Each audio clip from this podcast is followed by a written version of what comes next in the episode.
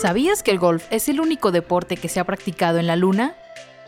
En 1971, el astronauta Alan Shepard comandó la misión Apolo 14 que aterrizó en la Luna el 6 de febrero de ese mismo año. La misión era simple, realizar una caminata lunar. Pero el astronauta estadounidense tenía otros planes. Shepard le pidió a Jack Harden, un golfista profesional del River Oaks Country Club en Texas, que le construyera un palo de golf especial que fuera desarmable para poder llevarlo escondido junto a unas pelotas de golf. Tras nueve horas de expedición, llegó el momento de utilizar el equipo de golf. Shepard falló sus primeros dos intentos, pero el tercer y cuarto tiro fueron los mejores y mandó lejos las pelotas. De esta manera, hizo historia como la única persona en practicar golf sobre nuestro satélite natural.